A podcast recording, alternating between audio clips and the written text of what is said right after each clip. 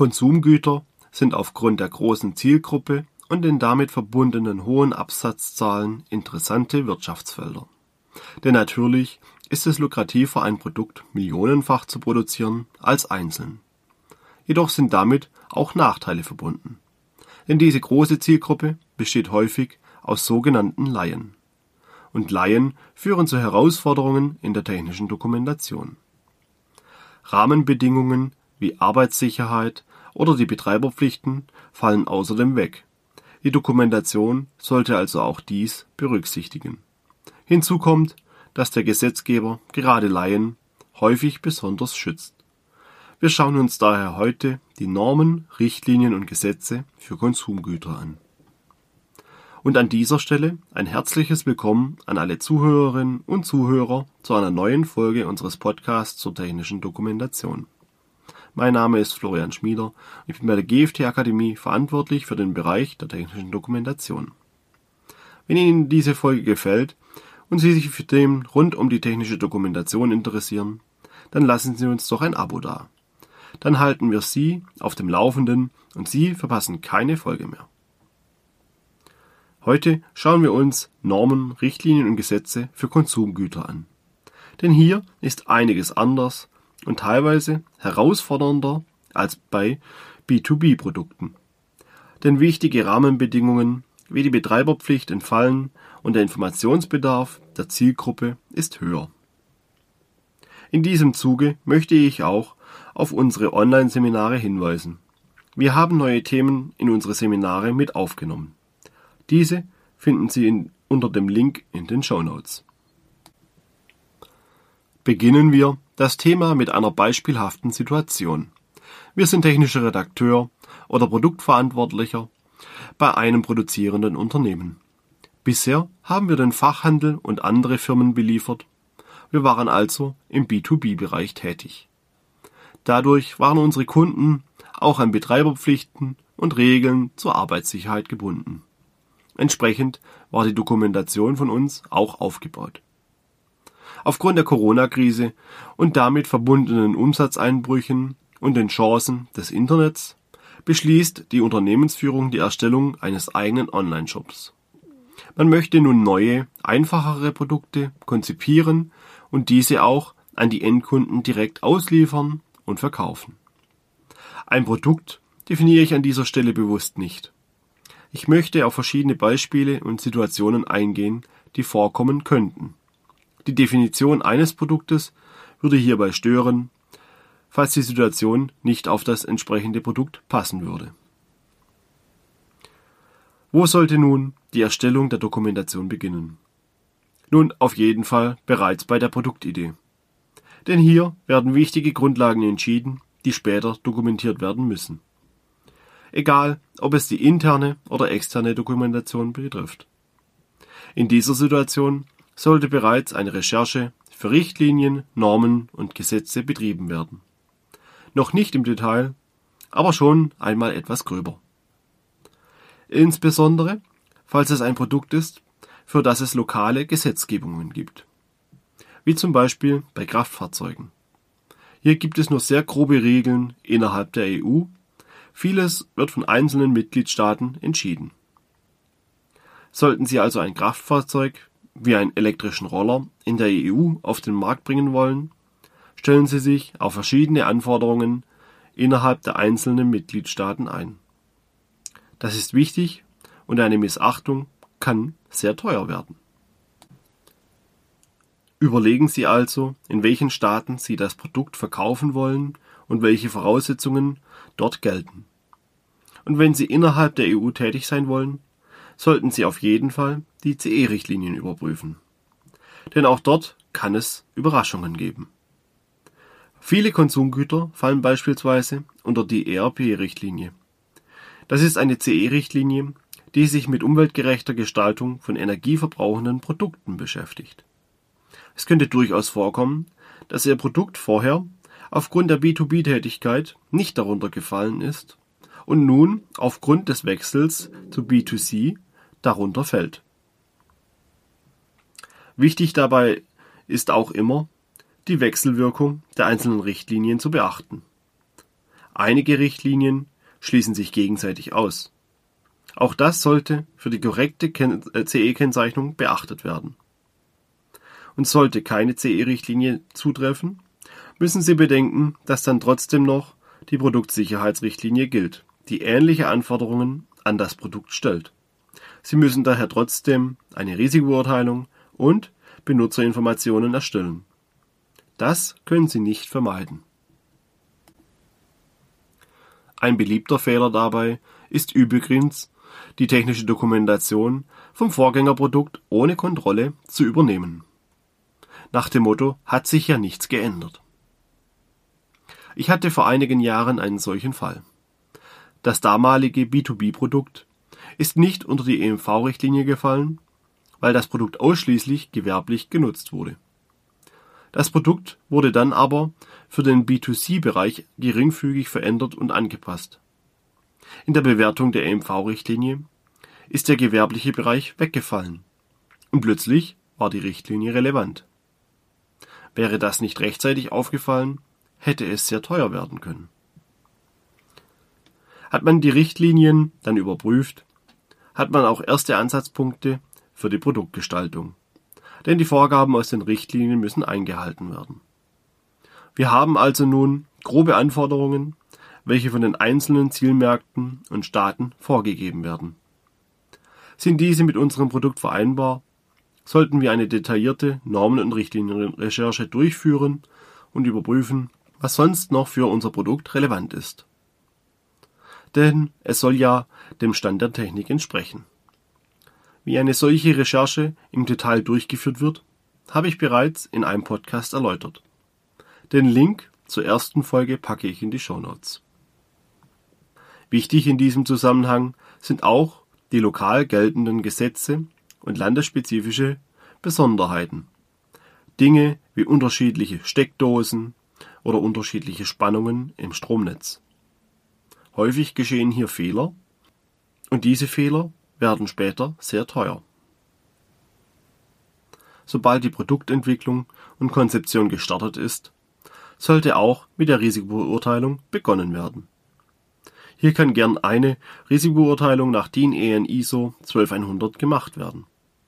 Ja, diese Norm ist ursprünglich für Maschinensicherheit ausgelegt worden. Aber sie eignet sich auch für die Betrachtung von anderen Produkten. Und nochmals der Hinweis. Auch die Produktsicherheitsrichtlinie fordert die Erstellung einer Risikobeurteilung.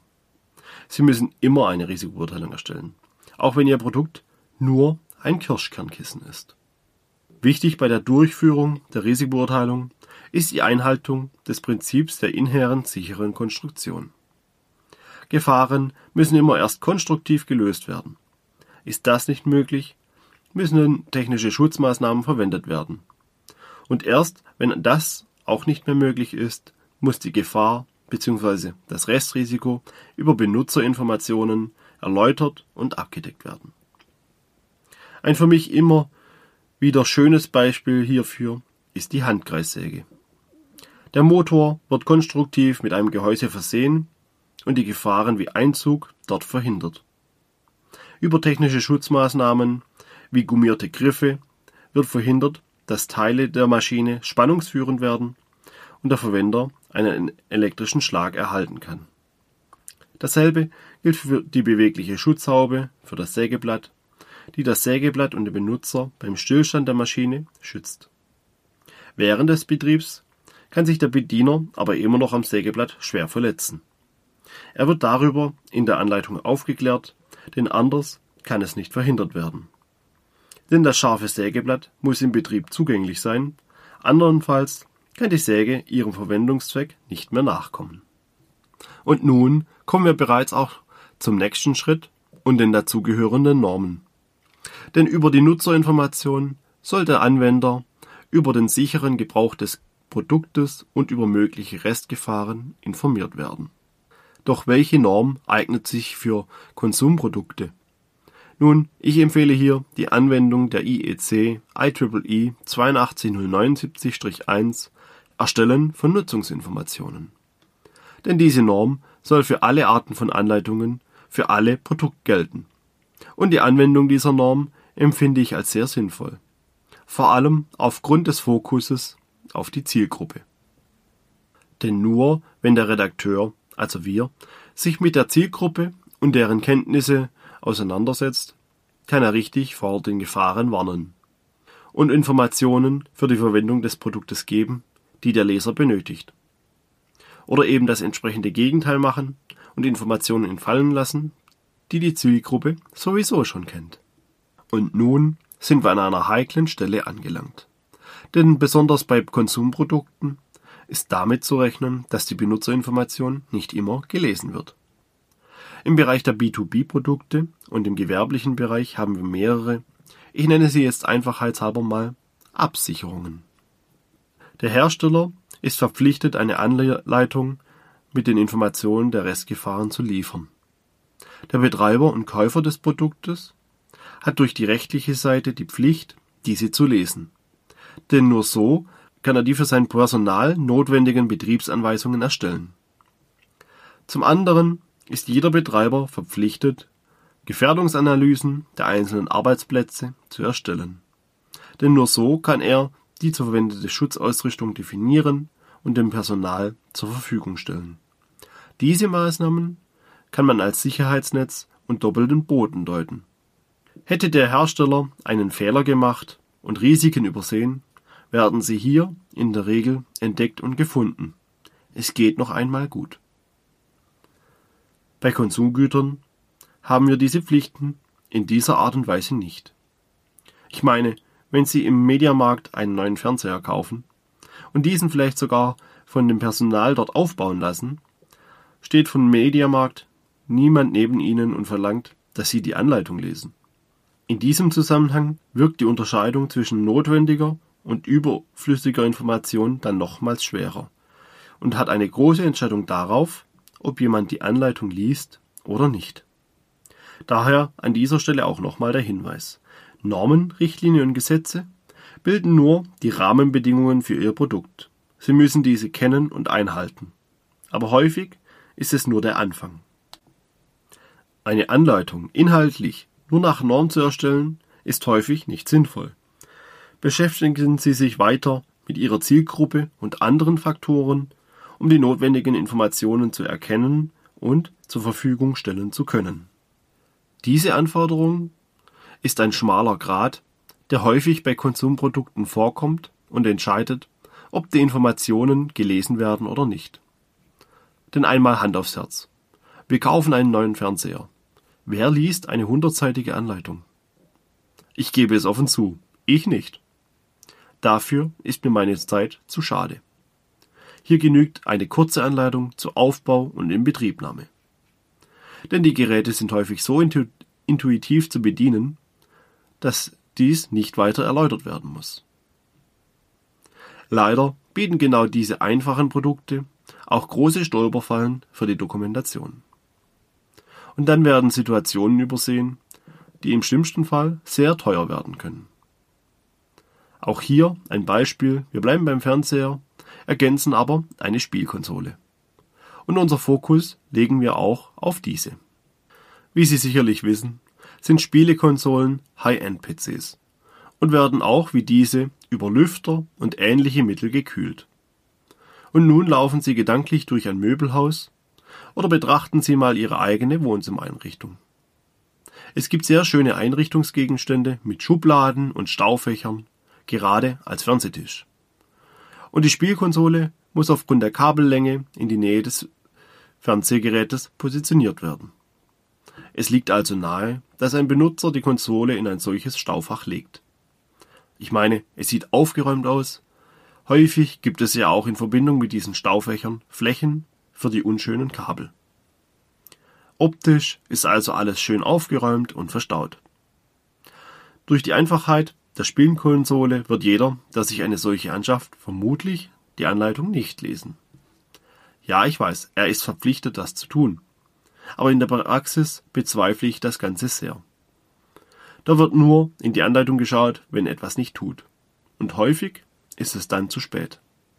Die Folge könnte sein, dass die Konsole im Zuge der Unterbringung im Staufach zu wenig Luft bekommt und überhitzt. Im schlimmsten Fall ist die Konsole und die damit verbundene Investition im Eimer. Gerade aus Sicht des Kunden wäre es daher super, wenn der Hersteller die Information in den Quick Guide oder noch besser als extra Beiblatt dem Produkt beilegt. Zum Beispiel direkt unter die Konsole, damit der Nutzer diese direkt beim Auspacken sehen kann.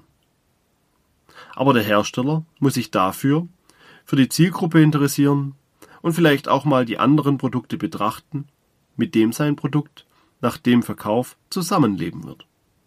Wobei das nicht bedeuten muss, dass jedem Produkt eine Bedienungsanleitung oder Beipackzettel beigelegt werden muss.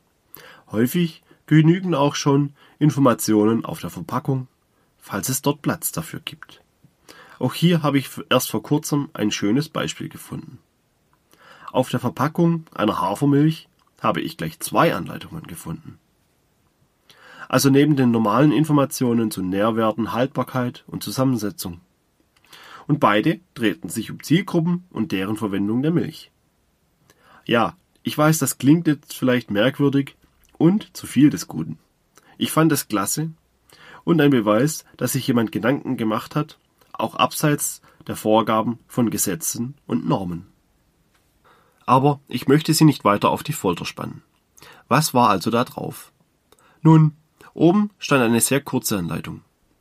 Beginnend mit für Baristas. Es war eine kurze Anleitung, die dem Barista auf die Unterschiede in der Handhabung der Hafermilch im Vergleich zu herkömmlicher Milch hinwies, also optimaler Lager- und Aufschäumtemperaturen. Die längere Anleitung war für den Endkunden gedacht also den Kaffeeliebhaber zu Hause, der ja eventuell auch einen dieser Vollautomaten mit Cappuccino-Funktion besitzt. Dort war haargenau erläutert, auf was die Zielgruppe achten sollte, um guten Milchschaum aus der Hafermilch zu bekommen. Ich persönlich finde das klasse. Nicht, weil ich die Zielgruppe bin, sondern weil mir selbst schon aufgefallen ist, wie die Zahl an entsprechenden Geräten in befreundeten Haushalten zugenommen hat. Vielleicht durch die Pandemie oder vielleicht auch einfach nur, weil der Kaffee frisch gemahlen besser schmeckt. Ich kann hier zum Beispiel meine Eltern aufführen, bei denen ein hochwertiger Espressoautomat eingezogen ist. Natürlich kann man jetzt argumentieren, dass man auf YouTube haufenweise Tutorials dazu findet. Aber eben nicht speziell auf eine Milch hingerichtet, sondern allgemein gehalten. Und gerade im Falle meiner Eltern war die Verpackung besonders hilfreich, weil das Internet dort noch eher Neuland ist. Aber warum dieser Aufwand? Verursacht doch unnötige Kosten, richtig? Vor allem bei hohen Stückzahlen. Nun, zuallererst ja.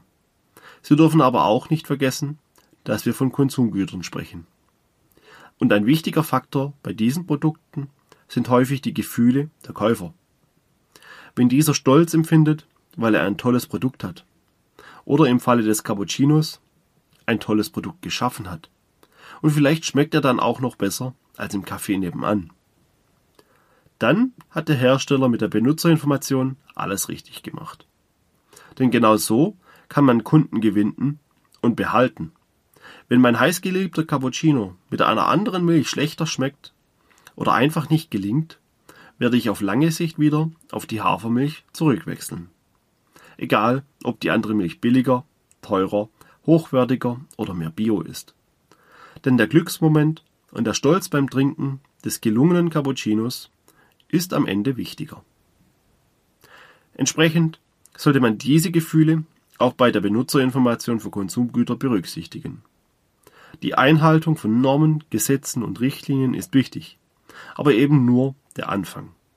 Die Fokussierung auf die Zielgruppe kann einen entscheidenden wirtschaftlichen Aspekt darstellen. Und nun sind wir am Ende unserer heutigen Folge angekommen.